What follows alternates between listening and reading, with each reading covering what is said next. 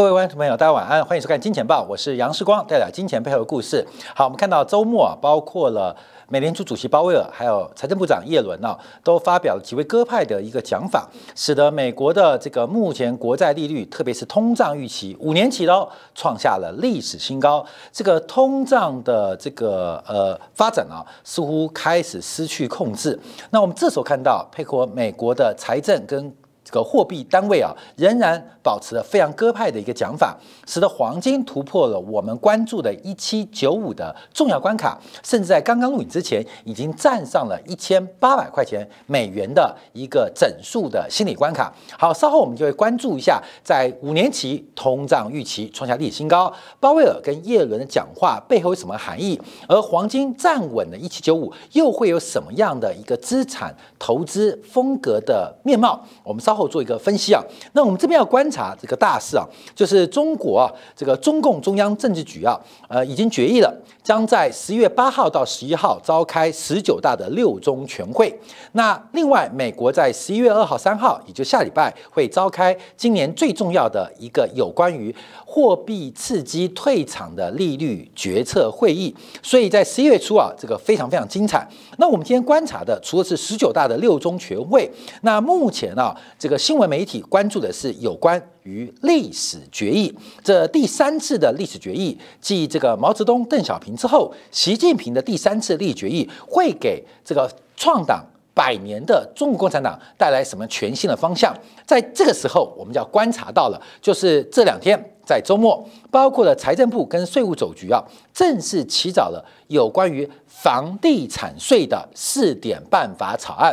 那房地产税真的要来了吗？对于中国，也是全球人类最大财富的中国房地产的价值。一旦课征房地产税，会有什么样的影响？那对于这个房地产的课税，会不会有打房入股的机会，也是我们做观察的。而正式的试点办法又会有多大的一个范围？我们先从啊这个财政的还有经济的规模来进行分析，再从中国这五千年来所有的矛盾、所有的斗争，都来自于土地分配的问题。土地分配利益的问题，为什么导致中国政权跟朝代的更替？而如何解决土地公平正义的问题？在共同富裕的前提之下，中共要实施房地产税。好，我们先观察一下中国有关于土地的科税。我们主要观察的包括了耕地占用税。包括目前试行的房产税，包括了城镇土地使用税，包括了土地增值税跟契税。其中最大规模的是契税跟土地增值税，一个是流量税，一个是增量税。可针对存量税的苛征，目前来讲只有房产税跟土地使用税。可这个存量税并不明显。我们跟大家报告，因为税收有三种，流量税苛征最简单。啊，苛征简单，像这个土地增值税啊，或这个一般的营业增值税，就像我们的营业税一样，苛这种流量税，只要有流水就瞌税啊，基本上是非常简单。尤其是啊，交易市场交易啊，商品呃市场的交易的环节当中，你只要抓到其中一个呃一段，基本上就很容易嘛，从收入减成本就可以扣课到这所谓的流量税，包括了营业税。流量税最容易被磕。可是流量税最不利于经济，最不公平。为什么？因为流量税会垫高社会的交易成本。那最不公平什么原因？因为有钱人买一个包也磕这个税，穷人买一个包也磕这样税。所以流量税它的磕税的成本最低，可是对于经济发展垫高了交易成本，而且对于贫富的再分配没有帮助。可是因为它便宜，它简单。啊，它的科税成本、基征成本低，所以流量税是一般呢这个开发中国家主要科税来源。那另外一种叫增量税啊，增量税像所得税，所得税就是增量税。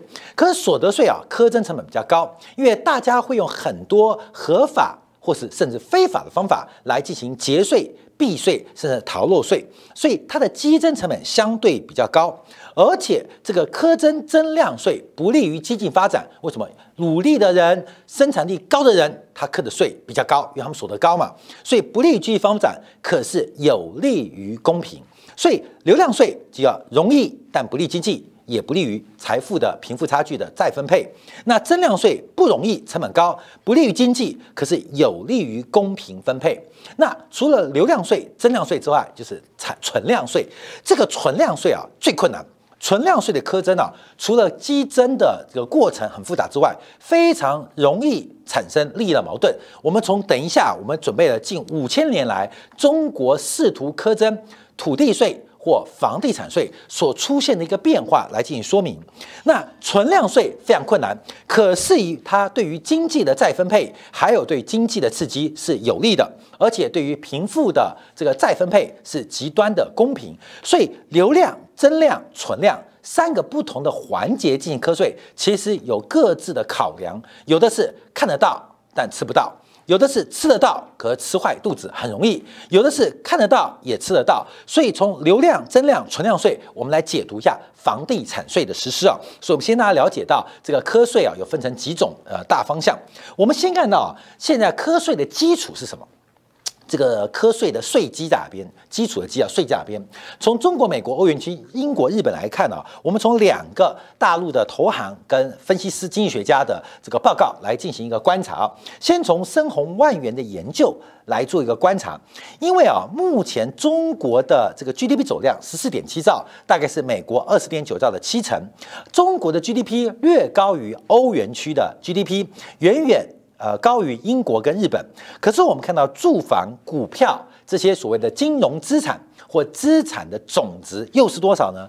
中国的住房总值按照深宏万元的研究，高达五十七亿美金，五十七兆美金，而美国的房地产的总值大概是四十七兆美金，欧元区的房地产总值大概在四十兆美金，所以我们可以看到。这个住房占 GDP 的比重就出现了一些变化。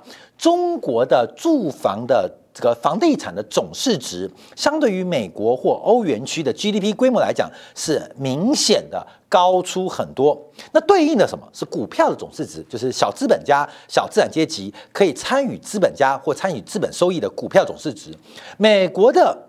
股票总市值是来到四十五兆美金，但中国股票总市值仅仅只有大概十二兆美金，所以从股票市值跟 GDP 的比例来做观察，我们看见这个差距更大。像美国的股票总市值现在是 GDP 的两倍，这所谓的巴菲特指标。那中国的股票总市值占 GDP 的比重仅仅只有百分之七十八点五，所以我们可以看出来啊，虽然住房加股票这两个最重要的资产。总市值，中国跟美国都差不多，大概都是 GDP 的四点四倍到四点六倍，跟英国差不多啊，跟英国也差不多。可是其中的结构差距很大，中国的住房，呃，这个土地跟房地产的总市值太高，而股票的总市值规模相对比较小，所以从税基来讲，中国光是啊要进行资产的再分配，不管是存量再分配。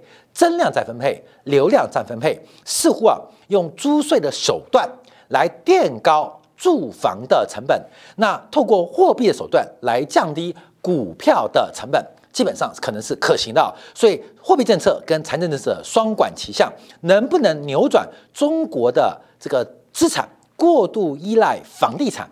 而房地产会不会成为中国最重要的税收来源？从税基做观察，因为税基乘以税率就等于总税收吧。所以税基啊的部分，中国是非常非常惊人的。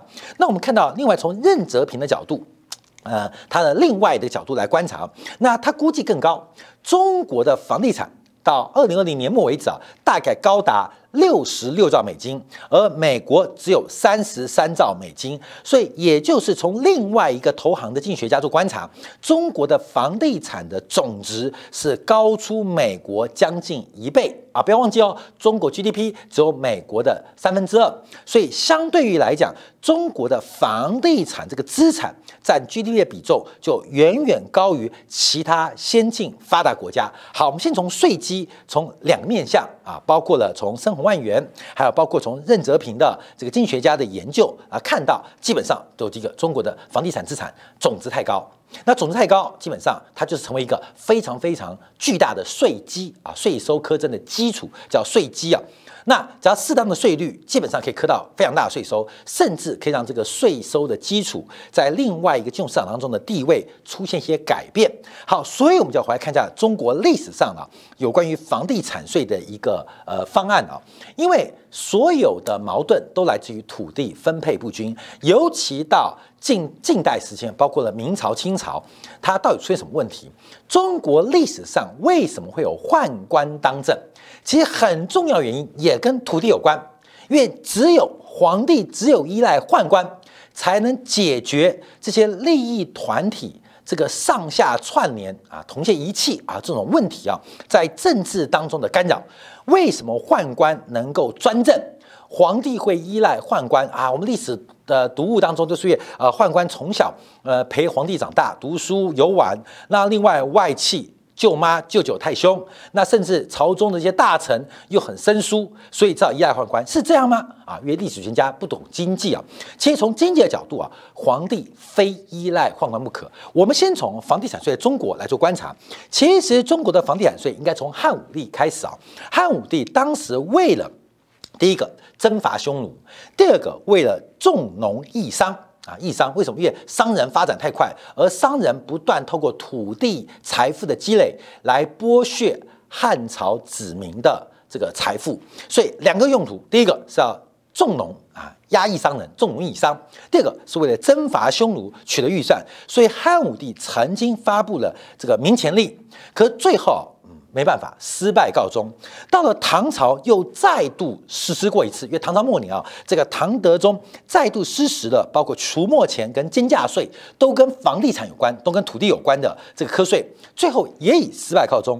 一直到了宋朝，才出现了成功变化。而宋朝刚好是中国人以商业文明、以工业文明来讲最富裕的时代。以相对历史观来做观察。宋代的高峰是目前当代五千年来最高峰。那宋代成功的原因，竟然跟房产税有关。好，我们就把历史做观察啊。古代没有啊，在春秋战国之前啊，是没有房地产税的问题。为什么啊？因为啊，在先秦时代没有皇帝，只有部落领导，像皇帝呀，像蚩尤啊，像这个尧啊，啊，像舜啊。像这个禹啊，基本上他们都是一个部落领导的概念，他们并没有强大的中央集权的能力，所以天子或国家形态并不明显，他没有土地控制能力，而最最传统的生产要素就是土地加上。呃，农民劳动力啊，就这两个要素，所以谁掌握土地，谁就能控制农民；谁控制农民，土地就有生产力，谁就成为一个力量的来源。所以在先秦时代啊，基本上土地都在这些诸侯身上。这些诸侯一面是政治性格、政治面貌，一面就是一个封建主啊，就是一个大地主。所以它形成的是一个不是封建，是个奴隶社会，是一个奴隶社会，阶级就此产生，一直到秦始皇。统一中国，才使得整个的诸侯政治、整个的分封政治是奴隶社会出现了一点点转折。中国脱离奴隶社会到目前为止都还没有完全革命都没有成功。为什么？你是不是奴隶？是嘛？你是房贷的奴隶嘛？你只要有房贷按揭，你就是银行的奴隶嘛？你三十年都为银行打工，不是吗？所以永远是奴隶，这个奴隶社会啊，要摆脱啊，基本上就是看你为谁打工。所以这个奴隶社会转到封建社会，第一个是政治权力的顶峰变化。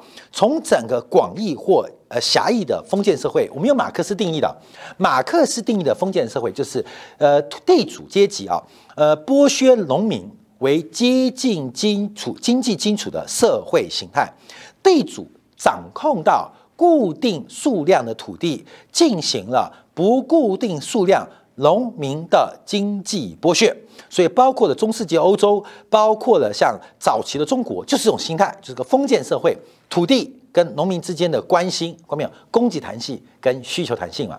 因为土地的供给弹性极小，这个需求的呃价格弹性极大，所以形成了农民跟土地。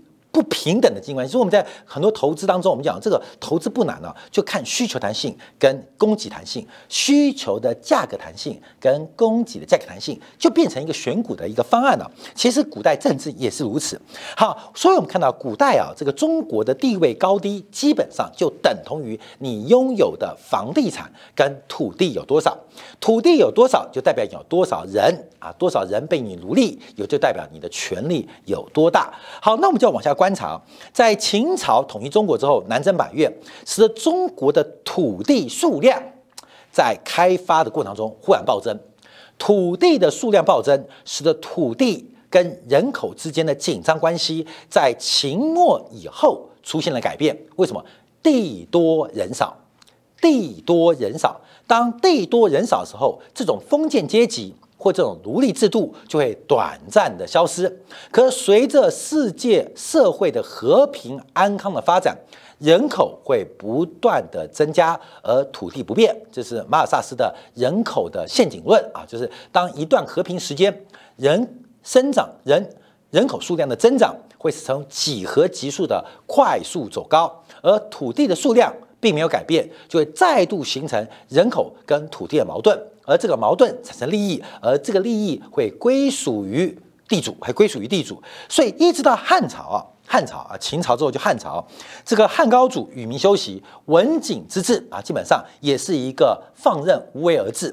所以，我们从古代的画像可以看到，文定跟景帝啊，基本上他们的代步工具是牛车，那时候没有马哦。你就知道中国那时候这个几百年的战争啊，到尤其秦末这个社社会大乱，这个马都打光了，只剩下牛，所以连皇帝都只能坐牛车啊。文景之治，你看很多这个古代画家就文景之治基本是牛车，那为什么不坐马车呢？关明你懂吗？就跟现代的这个皇帝为什么不坐电动车呢？要骑摩托车吗？不是，所以没有电动车，只有摩托车。所以文景之地。啊，出行交通不仅没有摩托车，只能骑脚踏车。到汉武帝时期就不一样喽，这个中原的这个呃马的数量已经超过数十万匹，所以出行的交通都是马车。这是文景的放任无为而治，让整个中国土地得以休息。可是随到汉武帝啊，这个矛盾再度加剧，不是汉武帝找矛盾，而是人口的增加，土地数量的固定。再度出现巨大的矛盾，而这个矛盾又碰到北方匈奴的问题，再加上气候的变迁、人口的矛盾、地主阶级的矛盾，所以汉武帝出了一个叫闵前例。在公元一九年上弘羊的改革过程当中啊，就开始建议第一个先从。这个营业税就是流量课税，那另外科征的是存量税，因为那个时候不可能坑增量税。中国那时候并没有进入一个数字管理的时代，所以每一个人的所得，以政府来讲，没有电脑啊，只有算盘，无从追起，所以只能科流量税。你们只要有交易，我就科流量税。另外一个土地跑不掉，所以科征存量税，大大了挹注汉朝的朝政。可这个营业税跟土地税最后四十不到十年，使得整个百业萧条，而且官兵民反。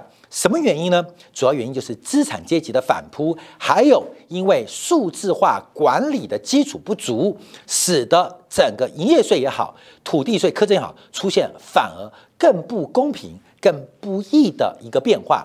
所以啊，中国历史学家黄仁宇啊，其实有提到，中国一直不能进行一个数字化管理，是让中国的。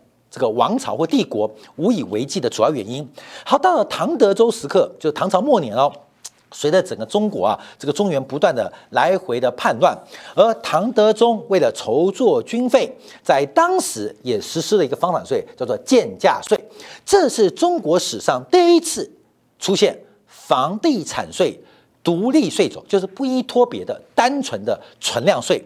可这个税率过高。所以导致最后富人阶级的反叛，而富人阶级反叛，使得唐德宗的改革最后基本上以失败告终。在西元七八四年，为了挽回民心，这个民心谁？挽回富人阶级的支持，所以废除了监价法。所以中国的房地产税啊，这个地产税、土地税第二次失败，一直到宋太祖才成功啊。宋太祖成功，那宋太祖的成功啊，主要原因他并不是以解决财政困难为出发，他单纯是保障国家的常态化税收，所以分为房产税跟地产税。房屋跟土地是分开做观察，分开做这个呃苛征，另外分了几个制制度啊，这个几个集聚，让整个房地产税，不管是土地税跟房屋税，基本上。可以有公平实施可能，就不同新旧的房子啊，不同地段的房子，在宋太祖宋朝当中，基本上是相对公平的，而不会是一价到底，这个不公平的。所以当时宋太祖的房房地产税是非常成功。可到了明清又失败。好，关淼，我们再补充一段，为什么宦官会专政？在明朝以前，宦官会专政，因为我们上上礼拜提到了这个江南贡院嘛。我举个例子，光你就懂了。看到没有？最近有个人要参选台北、台湾的基隆市市长，叫谢国良啊。谢国良，谢国良我也认识啊。呃，算熟吗？也算熟。那谢国良就是最标准的。关键为什么？因为谢国良家族是基隆啊地方士绅啊，有金融、有港铺啊，根本就是基隆啊基隆王就对了。家族啊是有金融业啊，有投资上市公司啊，有港铺啊，有一些货运公司啊，基本上就基隆王。他们家很特别。哥哥做生意，弟弟从政。那现代啊，这个要从政做官啊，最好方法是选举，没有科举啦，就是选举啊，选举选上了就变市长，变成一个行政的幕僚。这个谢国良，这大家可能台湾知道，就基隆现在出来表态要选举人，他像什么？就像中国古代的这个江南的士族，家里聪明的人，哎，聪明的人跑去读书，考去考科举。那比较脑筋灵光、不爱读书的人干嘛？留在家里做生意，形成了一个流动，知道吗？家里有人在朝中做官，另外在地方有巨大的经济利益跟势力。好，看到没有？这个变化就影响到皇权，所以皇帝啊，他面对的每一个官员，他背后都有极巨大的地方势力，推行任何的财税改革都不可能。所以我们看到历史上啊，几个宦官为什么被污名化？主要原因，这些宦官为了保护皇权，执行了一些非常严苛的财税改革。可是啊，历史的笔啊是这些读书人写的，所以宦官就不断的被宠坏、宠坏、丑化。那皇帝的委屈委在什么地方？就是你们这些官员，国家已经很穷了，还不能进行财政改革、财税改革，所以才把大权交给宦官，不管是征税。不管是征兵，不管是改革，不能依赖这些上下利益团体啊，不，尤其江南这个团体啊，他们家朝中有人，加州有地，关键你怎么跟他们做做改革嘛？改革他们都反对，他们反对，他写一大堆书啊，皇帝不能改革，不能改革，改革已经千古罪人了。所以为什么中国的皇帝会依赖宦官？其实这个很重要原因就是跟中国的上下阶级的流动制度对于皇权。有时候出现非常非常不利的局面啊，不利局面。所以明朝末年，包括了张居正一条变法的改革，最后为什么失败，也是碰到江浙利益团体的反扑。他们除了地方的利益，朝中有人，大家围剿啊，围剿张居正的改革。所以我们可以看到很多这个故事啊。所以我们看到中国房地产税的改革，这是一个历史上的巨大工程。所有土地的利益到底是谁？这块在地球上土地到底是公共的？还是属于私人的，尤其是在先进的资本主义当中，生产要素的改变其实应该追求的更多。技术可能属于个人的，可这种公有财的土地劳动力，是不是在共同富裕之下，是中国突破西方制度一个最重要的窗口？而房地产税的苛征，我们以美国为例啊，因为美国是一个非常松散的联邦制，可是美国就靠强大的税收制度来进行维护。我们以美国为例啊，美国的联邦主要是以所得税、以增量税为主，那。第二级政府，州政府是以交易税、以流量税为主哦，看到没有？中央是以增量税为主，然后州第二级政府是以增量税为主。那地方怎么办呢？地方就是苛征存量税。所以美国的税收制度，美国的强大，其实有一部分就是税收制度强大，分别有人苛增量税、流量税、地方科存量税。那存量税发生什么事情？为什么美国人那么爱喜欢缴房地产税？因为待过美国人都知道，美国房价越高，学区跟社区品质就越好，因为这个社区它的治安、它的医疗、它的教育都跟这个社区所苛征的房地产税有关。美国的房地产税是就地使用，所以在美国房价高的这个州或郡啊，郡或县，基本上它课的税多，它的税多，它就可以大量的投资于教育事业，大量的聘请警察，大量的支持养老机构，所以啊，大家喜欢哦，那个学区好，学区房嘛，哇，那个治安好，哇，那边养老机构多，关没有？很多人不管是为了小孩，为了父母，就不断的。进入这个社区，房价水涨船高，房价水涨船高，房产税就科越多，科越多之后钱用不完，所以我们看美国很多房子啊，很多中小学盖的哇，好漂亮，好美丽，因为钱多到用不完。所以我们从美国为例，因为时间关系，我们再看到今天中国的土地改革，这是一个制度的变化，从流量税到增量税，现在碰到。最敏感的存量税，它带动的是整个中国财富分配的起跑点，而这个起跑点是我们特别要做关注的。在财政跟货币双政策的引导之下，会不会出现打房入股的机会？我们可以密切来关注，甚至乐观来期待。好，感谢大家继续收看，我们稍后会针对鲍威尔跟耶伦的最新讲话，还有黄金突破一九五。站上一千八百块，它的影响在哪边？我们休息一下，马上再回来。